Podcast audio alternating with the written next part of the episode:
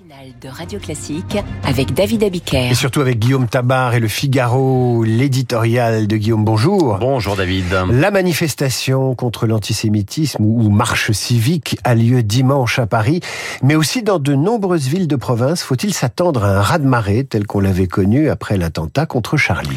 Écoutez, les organisateurs eux-mêmes hein, espèrent 100 000 personnes à Paris, ce qui serait quand même loin de la grande marche vers la République de 2015.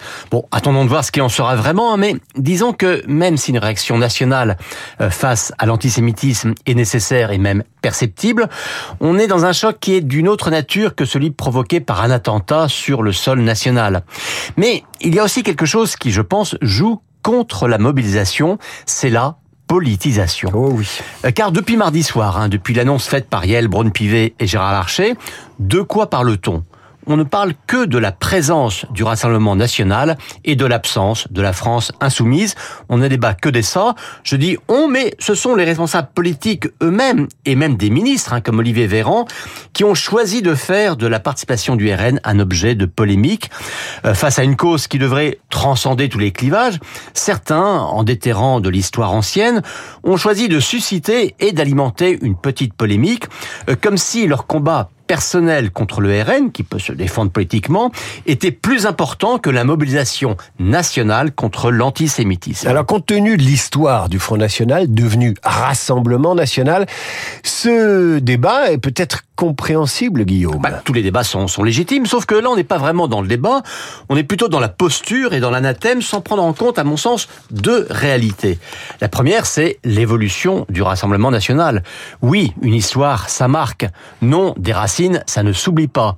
Mais des ruptures, c'est aussi constitutif de l'identité d'un parti. Or, qu'on le veuille ou non, à la rupture avec son père, précisément sur la question du rapport aux Juifs et du rapport à la Seconde Guerre mondiale, est un acteur fondateur pour est un acte un acte fondateur pour Marine Le Pen. Et puis la deuxième réalité, c'est quand même la mutation euh, de l'antisémitisme.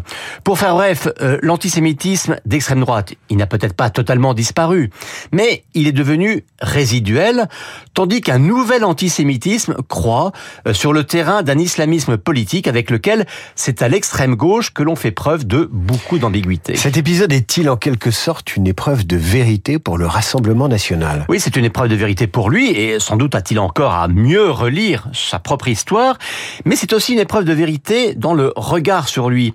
Et ce qui est intéressant dans les réactions de ces derniers jours, c'est que Bien sûr, il y a toujours une partie de ses opposants qui lui dénie le droit de manifester dimanche, euh, avec des mots des années 90 qui ne fonctionnent plus. Là, je cite Emmanuel Macron euh, lui-même, euh, qui devant le Grand Orient, lui a préféré mettre en garde le RN contre une confusion entre défense des juifs et rejet des musulmans, ce qui est une manière de renvoyer le RN à ce qu'il est aujourd'hui et non pas à ce qu'il fut dans le passé. Mais ce qui est intéressant, c'est qu'on voit aussi une autre partie des opposants, j'allais dire historiques du RN, qui préfèrent se réjouir de le voir maintenant pleinement du côté euh, du combat contre l'antisémitisme. Et je pense que la prise de position de personnalités comme Serge Klarsfeld ou Serge Moati, peu vraiment suspect de connivence avec le RN, en est le meilleur exemple. L'éditorial de Guillaume Tabar a retrouvé en vidéo sur le site du Figaro. Et puis ce matin, nous recevons, Guillaume, un invité exceptionnel. Le 15 novembre prochain, sur grand écran, à la salle Playel, vous pourrez voir ses plus grands films et leur bande originale interprétée par un orchestre symphonique. Itinéraire d'un enfant gâté, l'aventure c'est l'aventure, et bien sûr, et bien sûr, un homme et une femme.